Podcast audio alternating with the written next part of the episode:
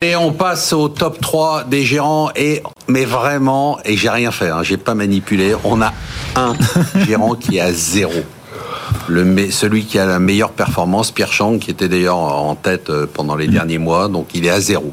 Euh, Romain Burnand, André Cavalet, donc de Moneta, ils sont à moins 3,4%. Le troisième, c'est Frédéric Rosier, moins 4,7%. Euh, les performances s'étalent entre euh, voilà zéro.